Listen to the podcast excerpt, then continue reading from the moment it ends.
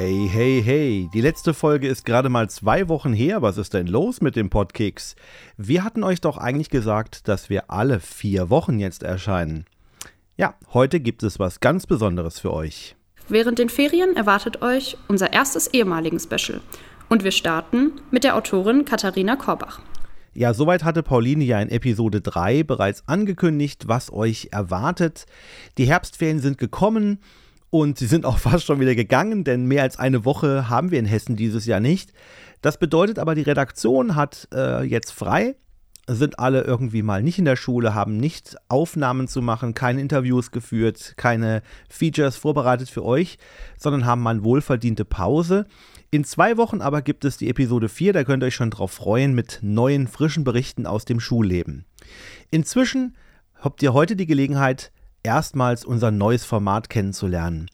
Und das ist eher ein Talk-Format, das heißt kein reines Nachrichten-Informationsangebot, sondern wir hören einfach mal, wie geht es ehemaligen Leibniz-Schülerinnen, Leibniz-Schülern, aber auch eventuell Leibniz-Lehrerinnen und Lehrern. Denn ehemalige müssen ja nicht immer nur Schüler sein.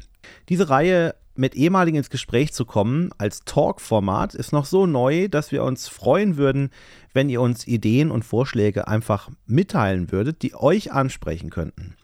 Das können Personen sein aus der Schulgeschichte, das können Themen sein, aktuelle, vergangene, Erinnerungsschnipsel, irgendetwas, wo ihr meint, das wäre doch vielleicht interessant für die Redaktion. Dann schreibt uns eine E-Mail an podkeks.leibnizschule.de und Mal schauen, ob ihr als nächstes hier mit dabei seid. Unser erster Gast im ehemaligen Gesprächsformat ist Absolventin des Abiturjahrgangs 2013. Und Katharina Korbach bringt dabei eine ganz spannende Perspektive mit, acht Jahre nach der eigenen Schulzeit nochmal zurückzublicken, was bleibt eigentlich hängen von der Schulzeit an der Leibniz-Schule. Und auf der anderen Seite auch die Perspektive für Schülerinnen und Schüler, wie kann sich eigentlich ein Berufswunsch in der Schulzeit entwickeln? Wann fängt sowas an? Und natürlich habe ich die Gelegenheit auch genutzt, mit Katharina mal über ihren Debütroman zu sprechen. Worum geht es da eigentlich? Wie ist das, wenn man so ein Erstlingswerk auf den Markt gebracht hat und als Schriftstellerin daraus lesen kann, durch die Städte fährt und ja, Berufsleben einer Autorin. Viel Spaß jetzt beim Gespräch und wir freuen uns auf euer Feedback.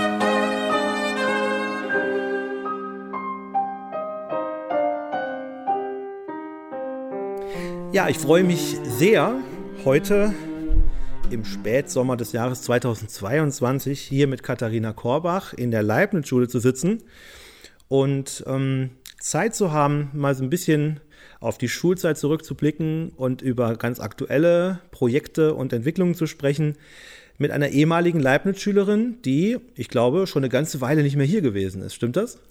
Das stimmt. Ich habe ähm, 2013 Abi gemacht. Das ist jetzt fast zehn Jahre her, seitdem ich das letzte Mal hier war. So Dann gibt es bald ein Jubiläum, glaube ich, in eurem Jahrgang, ne? Ja. Ja, schon, schon genau. was geplant? Irgendwas gehört? Äh, Tut sich da was? Nicht, dass ich wüsste, nein, aber das könnte man ja vielleicht mal angehen. Das wäre genau. eigentlich eine gute Idee. Also ja. schicken wir hier mal alle Zuhörer raus. Vielleicht gibt es ja noch ein paar andere Jahrgangskolleginnen und Kollegen, die jetzt mal anfangen zu überlegen, was ihr nächstes Jahr tun könnt. Jahrgang 2013 an die Urnen. Ja. ja, es ist lang her, es ist viel Zeit vergangen. Wir haben gerade überlegt, wir fangen mal mit dem Heute an. Äh, was machst du heute alles so, Katharina? Ja, es stimmt. Es ist äh, tatsächlich viel passiert in der Zwischenzeit. Ähm, mittlerweile lebe ich in Berlin. Ich habe äh, nach dem Abitur war ich erst eine Weile in äh, London ähm, dann habe ich in Lüneburg im Bachelor Kulturwissenschaften mit Schwerpunkt Literatur studiert und jetzt gerade in Berlin meinen Masterabschluss gemacht an der Freien Universität in angewandte Literaturwissenschaft. Herzlichen Glückwunsch. Das Vielen ja noch, Dank. Ist noch so frisch, kann man noch Glückwünsche ausrichten. Äh, ja, genau, Anfang des Jahres. Und ähm, genau, jetzt arbeite ich äh, freiberuflich als Autorin. Also mein ähm, erster Roman ist im März diesen Jahres gerade erschienen, mhm. ähm, heißt Sperling im Berlin Verlag. Und ähm, daneben bin ich auch noch als Lektorin und Texterin tätig. Lektorin auch beim Berlin Verlag oder bist du da freischaffend auch? Äh, nee, freischaffend, mhm. teilweise auch für, ähm, für Unternehmen, für ähm, Content-Marketing-Agenturen. So. Mhm. Das heißt Lebensmittelpunkt mittlerweile Berlin. Ja. Kann man das so sagen oder ist es noch zu frisch? Äh, nee, also Oder? ich lebe da mittlerweile schon äh, jetzt, ja, vier, fünf Jahre mhm. bestimmt, genau weiß ich es gar nicht. Aber war davor auch immer mal wieder in Berlin. Also einmal ist es von Lüneburg aus auch nicht weit und zum anderen, ähm, äh, ja, diverse literarische Aktivitäten, die sich dann doch sehr auf, auf äh, Berlin zentrieren. Also mhm. meine Agentur hat ihren Sitz auch dort, mein Verlag ist jetzt dort. Also so, ähm, ja, ich würde schon sagen, dass ich erstmal, oder das wäre so äh, der Plan, dass ich erstmal in Berlin bleibe, ja. Okay. Also wenn man auf deine Homepage guckt, äh, sieht man schon ganz aktuell, du hast eine Stadtschreiberin Job bekommen dieses Jahr. Trittst du den jetzt erst an oder läuft der schon? Den trete ich jetzt nächste Woche an. Also genau, wir sprechen jetzt Mitte September mhm. und ähm, bis Ende November werde ich in Schleswig an der, an der Ostsee Stadtschreiberin sein. Ja. Schön. Was macht man denn so als Stadtschreiberin? Das weiß ich auch noch nicht so genau. Das ist äh, meine erste Stadtschreiberinnenstelle. Aber ich habe davor auch schon Aufenthaltsstipendien gehabt. Unter anderem in Litauen war ich mal einen Monat. Das ist eigentlich ähm, dazu gedacht, dass man ähm, ja, als, als Künstlerin, als Autorin eben abseits des eigenen Alltags, äh, ohne Ablenkung, in Ruhe mhm. an eigenen Projekten konzentriert arbeiten kann und eben ähm, auch eine Vergütung dafür bekommt, sodass man nicht parallel noch hm. äh, Jobs machen muss und sich da eben sehr, sehr fokussieren kann auf die eigene Arbeit und äh, ganz tief eintauchen kann. Schön. Also eine tolle Idee. Das wird wirklich von der Stadt auch finanziert? Ja, vom Kulturamt Schleswig mhm. dann wahrscheinlich, ja. Ja, schön. Alle wünsche dir jetzt schon mal eine schöne Zeit. Hm, ähm, du hast ja jetzt quasi ähm, ein großes Projekt abgeschlossen, ne? also mit deinem Master äh, aber auch mit Sperling. Ähm, wenn man so ein Baby, sag ich mal, in die Welt gesetzt hat, ein Buch, ein Debütroman äh, wie Sperling, äh, dann wünscht man sich ja auch, dass das irgendwie ein Eigenleben entwickelt. Hast du einen Überblick im Moment, wie das Buch so angenommen wird, wie sich das verkauft oder wie es bei Lesungen Feedback gibt bei dir? Hat das schon sein Eigenleben begonnen? Ja, auf, auf jeden Fall. Auch jetzt im größeren Maße, als ich das so erwartet hätte, jetzt angesichts der aktuellen ja, mhm. politischen, gesellschaftlichen Situation. Also es ist, das Buch ist äh, zwei Wochen nach dem, ähm, ja, nach dem Beginn des Angriffskriegs auf die Ukraine, mhm. Anfang März erschienen. Ähm, dann war die Corona-Situation natürlich auch, auch da schon noch präsent, wie auch immer. Das heißt, es waren jetzt nicht unbedingt die besten äh, Startvoraussetzungen für ein Debüt, muss mal euphemistisch auszudrücken. Mhm. Und äh, das heißt, ich war dann aber auch äh, oder bin immer noch wirklich dankbar für alles, äh, was jetzt so, so kommt und ansteht. Also jede Veranstaltung, an der ich teilnehmen kann, ähm, Lesungen, die ich machen kann, das, äh, die, die Rückmeldungen, die man vom Publikum äh, so erhält, sei es mhm. jetzt vor Ort, Nachlesungen äh, oder ähm, ja, über meine Social-Media-Kanäle oder mhm. per Mail, dass sich äh, Lesende an mich wenden und ähm, teilweise wirklich auch sehr, sehr berührende Rückmeldungen. So. Das mhm. ähm, äh, ja, ist dann schon ähm, natürlich das, was man, was man sich wünscht, äh, beziehungsweise was einem dann, was man dann vielleicht erst äh, in dem Moment realisiert, weil die Jahre davor setzt man ja mehr oder weniger einsam und allein äh, irgendwie in seinem stillen Kämmerlein mhm. und, und äh, schreibt äh, an, ja, an, dem, an dem Roman und arbeitet daran. Und ähm, dann ist es schon nochmal äh, eine, ganz, eine ganz andere Stufe im, im Prozess, wenn das Buch dann in der Welt ist und ähm, ja, man eben auch ins, ins Gespräch kommen kann mit Lesenden und äh, teilweise auch Rückmeldungen, mit denen ich, mit denen ich nicht so gerechnet hätte, also die ich, wo äh, der Text nochmal in eine ganz andere Richtung gedeutet wurde oder, oder ähm, andere Dinge hinein interpretiert wurden, als ich sie selbst so ge gesehen hätte. Oder? Ja, das ist ja, das ist ja wirklich ein schöner Moment, ne? wenn man als, ja. als Künstlerin dann sieht, okay, Menschen erkennen da was drin und äh, nehmen das so in ihre, ihre Gedankenwelt auf. Ähm, du liest morgen in der Villa Clementine hier in Wiesbaden mhm. und äh, kommst gerade aus Dortmund. Das heißt, also Lesungen beschäftigen dich diesen Sommer durchaus. Du kommst ein bisschen rum und darfst aus deinem Buch öffentlich vorlesen. Genau, bin ich auch ähm, ja, so sehr, sehr dankbar und äh, froh darüber. Ähm, genau, jetzt war so eine kleine äh, Sommerpause quasi und jetzt im Herbst, wenn es Richtung Buchmesse geht, also die, die Frankfurter Buchmesse im Oktober, dann ähm, ja, wir finden jetzt auch wieder vermehrt Lesungen statt. Mhm. Und äh, morgen in der Villa Clementine ist natürlich dann für mich auch äh, was Besonderes so. Also ich hatte schon eine Lesung in Wiesbaden, aber ähm, ja, das morgen im Literaturhaus. So ein, so ein, Spot, ne? Äh, genau, das, also ich erinnere das tatsächlich noch, dass ich, ja, ich glaube schon so als ja, in der, in der fünften, sechsten Klasse fast, dass ich äh, mir das so ausgemalt oder träumt hatte, dass ich äh, selbst mal Autorin bin und dort, dort lese. Und jetzt ähm, habe ich es auch noch gar nicht so richtig realisiert, dass jetzt so morgen der Tag ist, mhm. wo sich das bewahrheitet. Ja, schön. Hoffentlich, ja.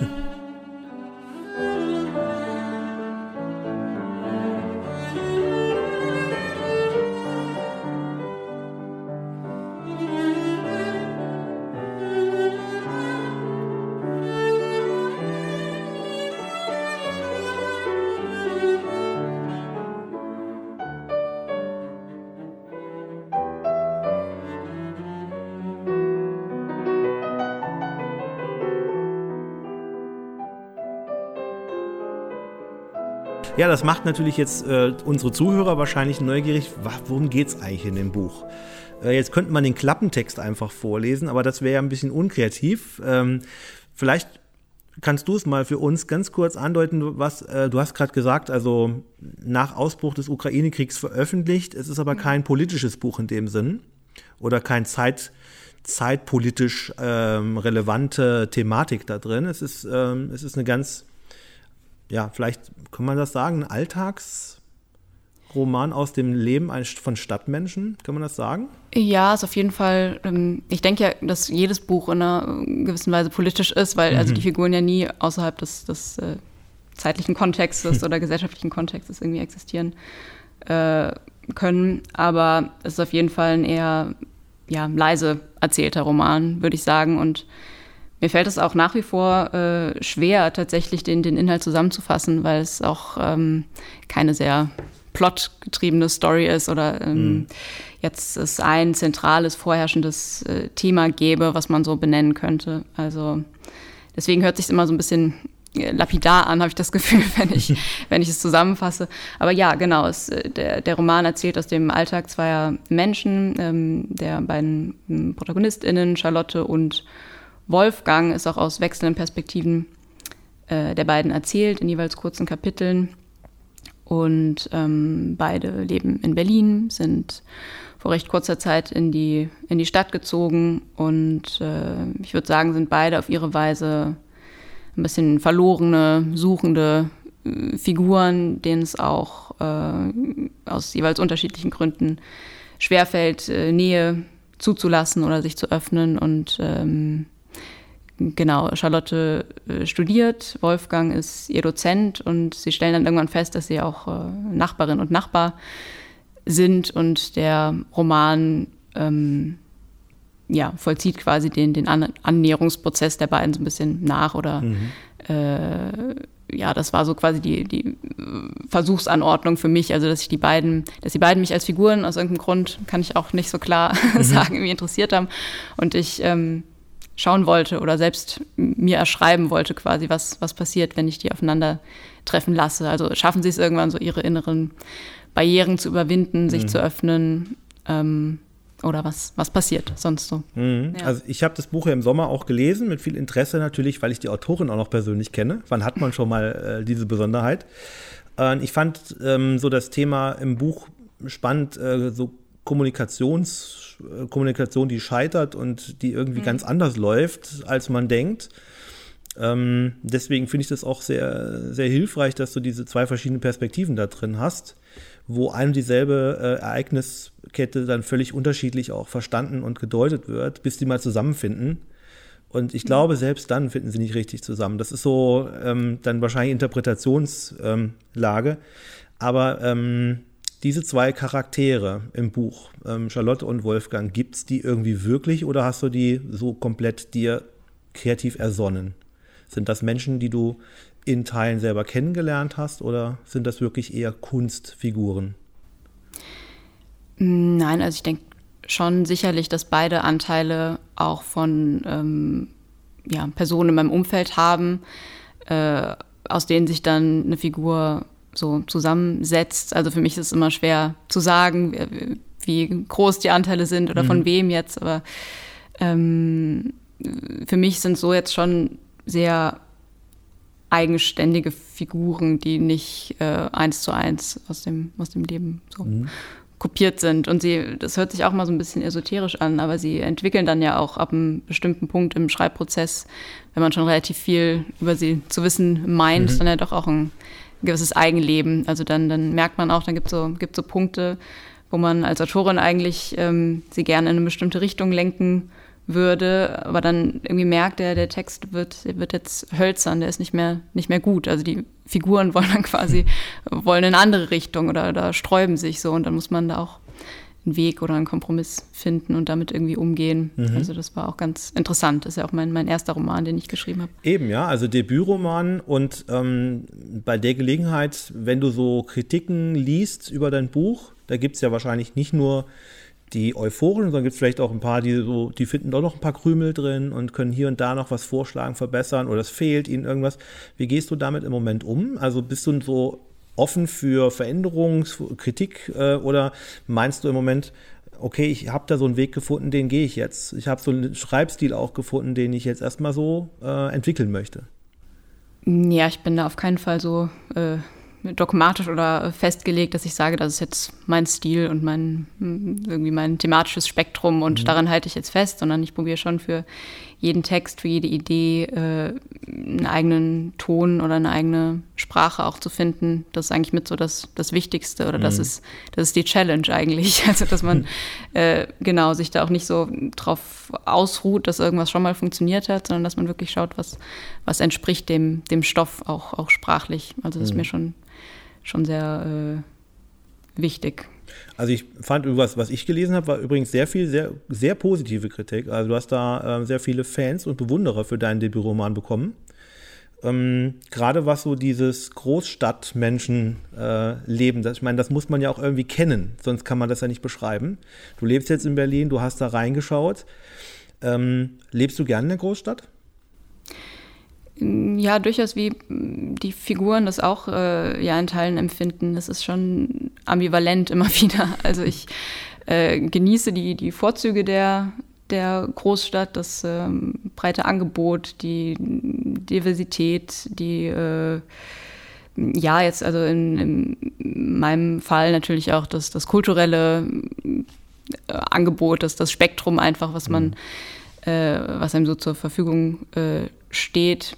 Und andererseits, ähm, ja, es ist schon auch oft anstrengend und reizüberflutend und äh, zehrend, auch, auch körperlich und irgendwie ja, über, überfordernd auf, auf vielen Ebenen. Also so, mhm. ich brauche schon auch immer regelmäßig mal wieder Abstand dann und ein bisschen mehr Natur und vor allem äh, Stille. Also ich, mhm. ich sehne mich eigentlich vor allem immer äh, dann regelmäßig wirklich nach so Orten, wo äh, ja, wo dieser, dieser konstante Geräusch- und Lärmpegel so ein bisschen runtergefahren ist. Das könnte ja in Schleswig vielleicht passieren jetzt, ne? Das wäre die Hoffnung, genau. Mhm. Das, das fände ich schön, ja.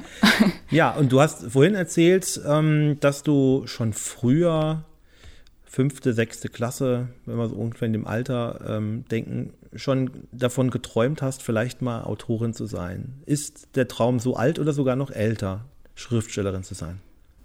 Hm, ich glaube sogar noch älter. Also ähm, ich weiß noch, in der Grundschule, da hatten wir auch immer diese, diese Freundebücher und mhm. da habe ich auch schon immer, meine Freundinnen wollten alle ähm, oder viele wollten Balletttänzerin oder Opernsängerin werden und ich wollte da irgendwie Schriftstellerin werden. Ich weiß auch nicht so genau mehr, äh, weshalb, aber irgendwie war das schon immer so das, das Bild oder so ein ganz, ganz abstraktes, abstrakter Wunsch, ähm, ja, irgendwie Künstlerin werden oder irgendwas, irgendwas Künstlerisches mhm.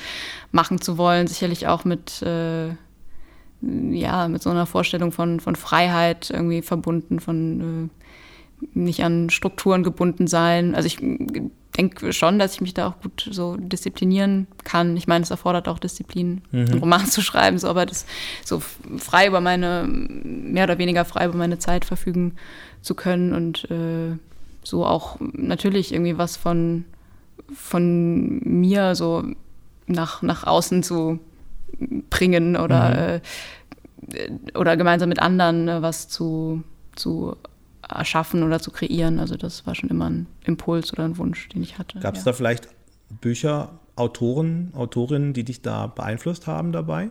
Könntest du das noch sagen heute? Also in der frühen Phase? In der frühen Phase. Also ich war, äh, ich habe einfach viel gelesen, überraschenderweise. Ähm, also Michael Ende war so für mich ganz, also die unendliche Geschichte habe ich sicherlich, weiß nicht, zehnmal mindestens so gelesen. Ähm, ja, alles von Astrid Lindgren, Cornelia Funke, also so die Klassiker, mhm. Blyton, so das alles eigentlich, was mich so, ja, was irgendwie eine spannende Geschichte war, wo man mhm. so, also dieses, das vermisse ich auch manchmal heute noch, so dieses, dieses Lesen äh, der ja, Kindheit und Jugend, wo man auch noch wirklich so ganz tief mhm. äh, in, in Bücher eintauchen konnte und wirklich stundenlang lesen und die, die Welt um sich herum vergessen. Wenn ich, wenn ich jetzt äh, lese, ist es schon manchmal so, dass ich dann auch mit der, mit der Brille der Autorin oder mit so, mit so einem kritischen mhm. Blick darauf äh, schaue und dann so im, im Kopf schon einzelne Wörter streiche oder so, so ja. korrigiere. Und das, ähm, ich hoffe, dass das irgendwann sich noch mal ein bisschen wieder reduziert oder sogar weggeht, weil das ist nicht mehr so dieses äh, äh vollständige Versunkensein, wie es damals war. Ja, genau.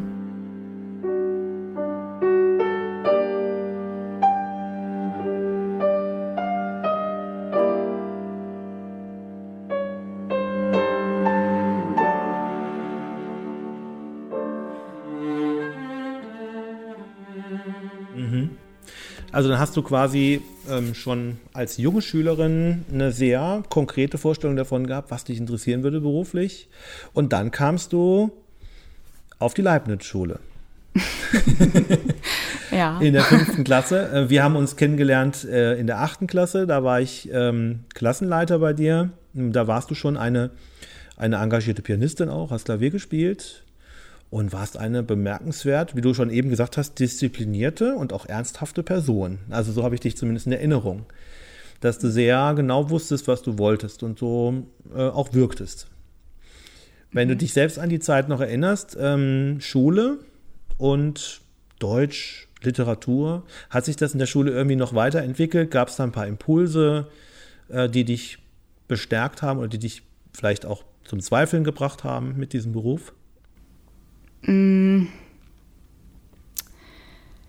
Nee, also ich muss sagen, jetzt so mein, mein konkretes, meine konkrete Beschäftigung mit Literatur oder mein Schreiben, das ist eher parallel zur Schule gelaufen. Also ich habe dann zwar auch, äh, ja, teilweise, also gerade so in der Unterstufe hatten wir schon einen tollen Deutschunterricht bei Herrn Segner. das, äh, das hat schon auch meine, meine äh, ja, Leidenschaft für Literatur dann so be bestärkt oder gefördert. Ähm, später ist es dann ein bisschen, bisschen zurückgegangen, muss ich sagen. Also den mhm. Deutsch-Leistungskurs, das habe ich nicht mehr unbedingt so gerne gemacht oder das hatte zumindest nichts. Äh, ich also ich habe das getrennt gesehen von meinem eigenen literarischen Schreiben. Ich mhm. habe dann eher ähm, genau neben der Schule meine Texte zum Beispiel bei äh, Jugendwettbewerben eingereicht oder geschaut, dass ich in Literaturzeitschriften publizieren konnte und so. Ähm, so da War für dich dann hier an der Schule sowas wie Vorlesewettbewerb auch mal interessant? Hast du da mal mitgemacht? Das war in der sechsten Klasse, glaube ich. Genau, ne? ja.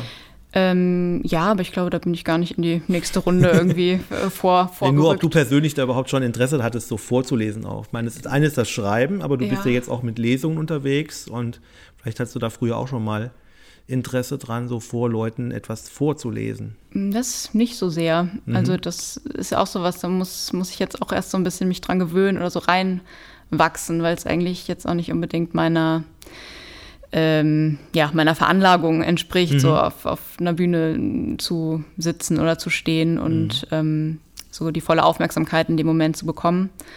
Ähm, eigentlich das, was ich, was ich vor allem liebe, ist dann schon so das äh, vor, mich, vor mich hinarbeiten, für mich sein. Ich würde auch sagen, ich bin schon eine eher introvertierte Person, aber mhm. ist jetzt nicht so, dass mir das total unangenehm wäre, aber auch nichts, was ich jetzt von mir aus so unbedingt gerne mache.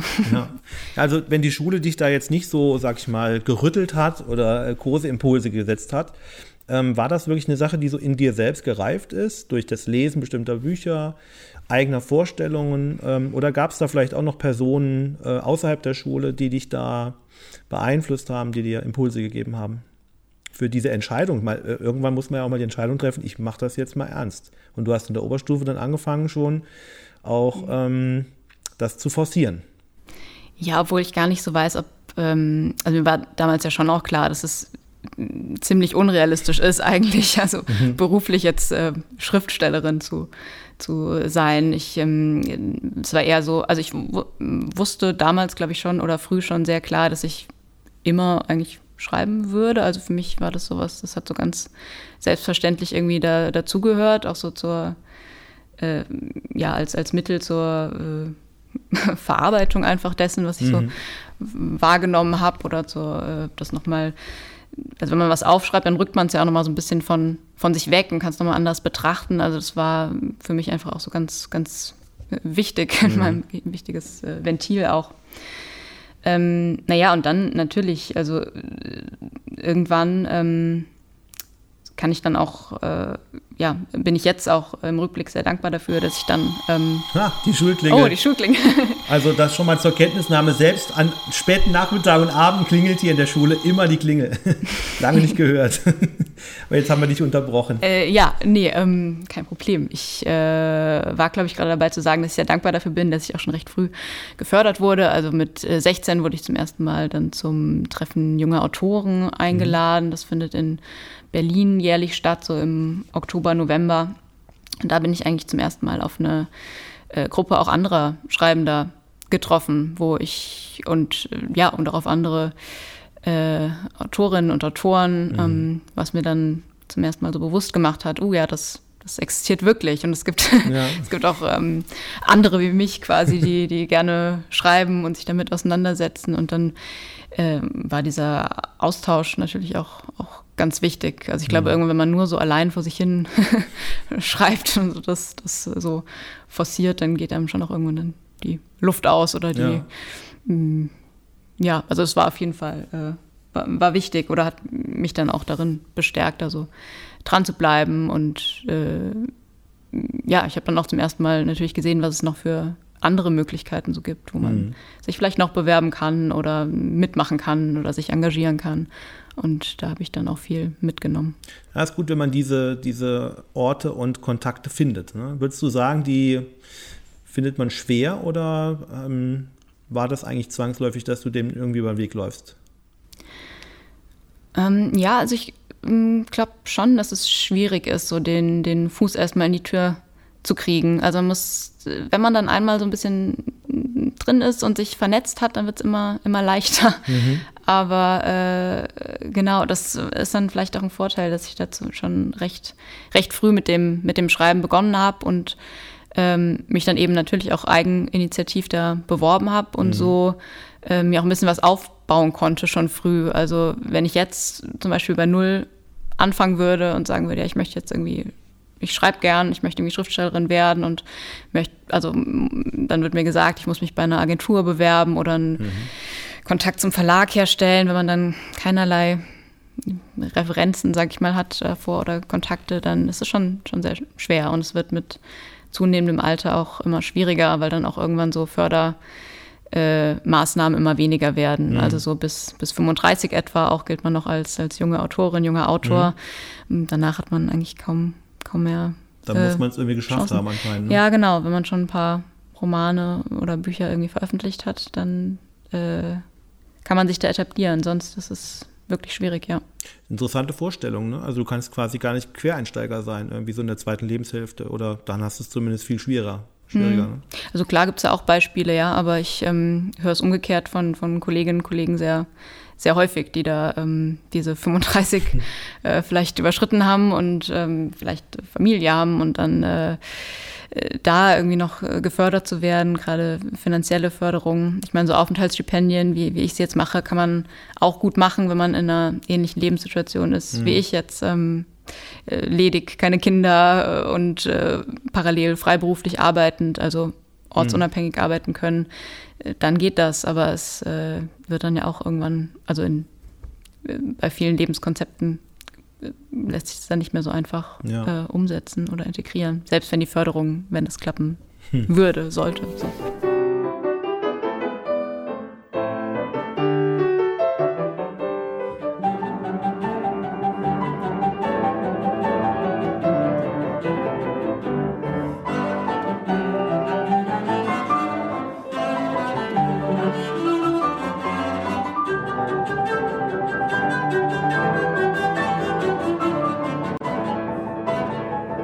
Jetzt könnte man sagen, also nach zehn Jahren Abitur ist man eigentlich maximal weit von der Schulzeit entfernt. Ne? Also man hat irgendwie mit Schule gar nichts zu tun. Äh, man hat mit allem anderen irgendwie was zu tun gehabt. Also mit der Ausbildung, mit dem Berufsleben, mit äh, wildfremden Menschen, mit dem Ausland, überall. Aber die Schule liegt jetzt ziemlich weit zurück. Deswegen mal die Frage ins kalte Wasser geschmissen, an was aus deiner Schulzeit erinnerst du dich überhaupt noch? Wenn du jetzt mal so ein paar Sachen stichwortartig jetzt aus Brainstorming raus solltest. Was ist so übrig geblieben? Oh Gott, das sind ja schon acht Jahre, ne? Also ich, mhm. ich meine auch, äh, kann auch sein, dass, das, dass ich mich, dass ich eine falsche Selbstwahrnehmung habe, aber dass ich schon mich an sehr viel. Ja, wir sind so an der, an der Grenze der Mythenbildung dann, ne? So äh, ja, ja, Zeit. genau. Das verformt sich ja auch alles mit der Zeit oder wird irgendwie überschrieben und dann kommen Erzählungen anderer, die hier so mhm. reinmischen. Man weiß nicht mehr, was, was, wie war es jetzt eigentlich? Vielleicht ist es aber auch gar nicht so wichtig. Mhm. Also oh Gott, so stichwortartig. Also ich erinnere mich an äh, diverse Kursfahrten, äh, Sylt, Berlin, Skifreizeit, äh, Gardasee in der Oberstufe. Mhm. Ähm, ich weiß nicht, ich erinnere mich an, an diese Schulklingel, die gerade, die sich noch immer so anhört wie damals, äh, an große Pausen, fünf Minuten Pausen, äh, an die Laugenstangen in der Cafeteria, an, oh Gott, an, an den Sing- und Spielkreis, mhm. äh, an Chorproben bei Herrn Ochs damals noch, an ähm, Französisch-Austausch, Delf, LOP, alles so komische, ähm, bisschen merkwürdige Ja, gibt's alles noch, genau. Gibt's alles noch. ähm, oh, ich, ja, keine Ahnung, ich äh, ja, aber es, ist, es läuft, es läuft. Es, ja? also es, es, wird jetzt noch weiterlaufen. Ich weiß jetzt nicht, ob das für mhm. unsere, unsere Zuhörenden so, ja, also so einen großen zeigt, Mehrwert hat. Es, zeigt also, dass du als Leibniz-Schülerin hier ein paar beständige Erinnerungen hast, die manche jetzt auch machen. Ne? Also die Dells ja. besuchen, die auf Skifreizeiten gehen. Das ist übrigens ganz lustig, in deinem Buch tauchte an einer Stelle auch eine Skifreizeit auf. Äh, die machen natürlich viele deutsche Schüler auch in der Zeit, ne? aber ja. das ist dann auch eine spezifische Erinnerung, die viele hier haben an ihre Mittelstufenzeit. Mhm. Die haben wir jetzt vorverlegt von der achten in die siebte Klasse übrigens. Ah ja. Das mhm. hat sich ein bisschen geändert und äh, wir fahren auch nicht mehr. Damals, ich glaube, mit euch war ich noch im Haus Schönblick, kann das sein? Ja, das Legendäres das Haus, also ja. das äh, verbinde ich jetzt mit Herrn Kohl noch so ein bisschen mit der Zeit. Mhm. Äh, das ist doppelt ge ge gewechselt, also wir sind jetzt da woanders, aber immer noch Kleinwalsertal. Ach, schön. Ja. ja. Kurfreizeiten. Ähm, ich glaube, du warst bei dem ehemaligen Video von Herrn Ochs auch beteiligt, ne? Ja, genau. Mhm. Das war auch eine besondere Sache. Du warst noch im Chor bei Herrn Ochs. Mhm. Und ähm, ja, diese ganzen Fahrten. Ich denke ja auch manchmal, also vieles von dem, was wir in der Schule machen, das vergessen Schüler in ehemalige, aber so Fahrten und sowas, das bleibt doch irgendwie immer relativ intensiv hängen. Ne? Ja, komischerweise, ne? ich habe jetzt auch viele, viele so Fahrten genannt. Das mhm. sind halt, äh, genau, Chorfreizeit waren wir in Zwingenberg. Mhm. Ähm, eine Jugendherberge, die übrigens mittlerweile geschlossen ist. Oh nein. Wegen, äh, wegen äh, Einsturzgefahr, glaube ich. Die wird komplett zugemacht jetzt. Oh, okay. Ja, schade. Mhm. Tut mir leid für die Generation an Schülerinnen, die ja. jetzt, die jetzt äh, das nicht mehr erleben können dort. Ja. Ähm, nee, aber es sind schon natürlich sehr, sehr prägende Jahre, sehr prägende Erinnerungen so. Ja. Und eine Sache, die haben wir gerade vorhin angesprochen. Du bist ein Mitglied der des ersten hessischen G8-Jahrgangs gewesen. Das war so, genau. Ja. Wir waren der erste, also, oder der einzige, ich weiß nicht, äh, Doppeljahrgang damals. Mhm. Also mit, den mit euch ging es los. G9ern, ja. Ja, und äh, es hat ja ungefähr zehn Jahre gedauert, dann ist es vorbei gewesen. Ähm, rückblickend, hast du da noch irgendwelche spezifischen Erinnerungen dran, wie das für dich war? Na, ich kannte es ja nicht anders. Also, also ich, ich meine, ähm, hast du Stress, hast du Probleme irgendeiner Art, wo du das Gefühl hattest, ja, das ist jetzt irgendwie, weil alles so schnell geht oder so viel oder so lang? Mhm. Ehrlich gesagt nicht. Also natürlich, da, also je näher das Abitur dann gerückt ist, desto höher wurde schon auch der Druck. Aber ich glaube, es war auch einfach viel Druck, den ich mir so selbst gemacht habe. Also nicht, ähm, ich hatte jetzt nicht das Gefühl, dass das, dass das Pensum zu hoch gewesen wäre. Höchstens natürlich, was mit dem, mit dem Doppeljahrgang eben einherging, dass mhm. es da ein bisschen organisatorisch an einigen Stellen vielleicht noch gehakt ja, das, hat. Ja, ja, genau. Ja. Das war damals nämlich, also wir haben hier ganz schön geschwitzt, das weiß ich noch, organisatorisch das alles auch hinzubekommen. Mhm. Mit dem Doppeljahrgang ja auch. Und ähm, du warst noch in einer äh, ganz pilotartigen Situation, denn du warst auch in der ersten Ensembleklasse, die diesen Namen getragen hat. Ich weiß gar nicht, ob du das weißt. ja, doch, das war so. Jetzt. Ihr wart die erste offizielle Ensembleklasse. Ja? Wir. Hatten, äh, wir hatten ja in der Leibniz-Schule lange Zeit eine sogenannte D-Zug-Klasse, die schneller durchs, äh, zum Abitur gekommen ist, bevor es das landesweite G8 gab. Mhm. Und wir haben das Modell dann natürlich dadurch, dass es verpflichtend wurde für alle, nicht durchführen können und haben dann äh, ein anderes Konzept aufgesetzt, nämlich mit den Ensembleklassen eine pro Jahrgang. Und du bist in der ersten Ensembleklasse gewesen. Hast du da noch irgendwelche Erinnerungen dran? Ja, natürlich, an das äh, gemeinsame Musizieren. War das, also du hast dich ja darauf quasi auch beworben, du wolltest ja. in die Ensembleklasse rein. Hat das irgendwie, du hast ja Klavier gespielt, mhm. äh, für deine Schulzeit eine besondere Erinnerung, besondere Rolle gespielt? In der Erinnerung? in der Erinnerung? ähm, ja, also äh, genau, ich habe ich hab, äh, Klavier gespielt, ich habe später im, im Chor gesungen. Ähm, ich hatte auch vor ähm, dieser, also vor dem Beginn der Ensembleklasse mhm. quasi keine, keine Erfahrung so im gemeinsamen Musizieren, habe halt ähm, alleine für mich geübt mhm. und gespielt und das äh, ist dann schon nochmal auch was, was anderes mit ne, sich irgendwie abstimmen mhm. zu müssen oder auch andere äh, Klangwelten quasi, die man dadurch äh, erzeugt und erzeugen kann. Mhm. Ich ähm, erinnere mich auch, dass wir äh, teilweise ja aufgetreten sind. Einmal in der mhm. so zur Adventszeit, glaube ich. Ich weiß gar nicht mehr, ob das im Senior ja, im EFI im äh, Altenstift sind wir aufgetreten, also ja. so ein ähm, Caritas, äh, ein karitativer Auftritt. War das eine Adventsfeier, ne? Ja, das kann, das kann sein. Mhm. Das verbinde ich irgendwie auch noch so ja. ähm, damit in so Kammermusikabende, wo mhm. dann äh, kleinere Gruppierungen sich so zusammengetan haben aus, aus der Ensembleklasse. Genau, da hattet ihr sogar für den Leonardo Award hattet ihr den mal organisiert. Das war, das war euer Projekt gewesen. Ja, das ist wirklich äh, spezifischere oder ja, weitreichendere Erinnerungen als ich noch, ja. das stimmt, jetzt, jetzt erinnere ich mich auch wieder, ja. Mhm. Ja, ich sage, du bist jetzt auch wirklich maximal weit entfernt davon, so gefühlt, äh, hart an der Mythenbildung. Mhm. Und, aber ich wünsche dir jetzt schon mal, dass ihr vielleicht nächstes Jahr ein Jahrgangstreffen wirklich hinbekommt. Ja, finde ich auch Und schön. Äh, dann eure gemeinsame Erinnerung vielleicht auch austauschen könnt. Äh, da ist ja immer spannend, was dann noch zusammenkommt. Ja, ja mal abgleichen, genau. Genau. Wenn man noch sich an, an äh, den ein oder anderen Jahrgangskollegen oder auch Lehrer, Lehrerin erinnert und Ereignisse. Das wäre jedenfalls eine schöne Sache. Und wenn das jetzt ein paar gehört haben, wäre das ja auch ein schöner Mehrwert. Ja, finde ich auch. Katharina, ich danke dir für deine Zeit, den Einblick in dein Leben als ähm, ja, Schriftstellerin in Berlin und jetzt erstmal in Schleswig da oben. Eine schöne Zeit dir. Und äh, für alle, die sich äh, jetzt mal einlesen wollen, das als Werbung hier zu verstehen, der Debütroman von Katharina trägt den Namen Sperling und wir werden den auch in den Shownotes vom Podcast nochmal verlinken auch die Homepage von Katharina. Da könnt ihr euch nochmal erkundigen und nachschauen und vielleicht auch gleich das Buch bestellen und lesen. Viel Spaß dabei schon mal jetzt. Und dir alles Gute, Katharina. Ja, vielen Dank. Hat mich gefreut.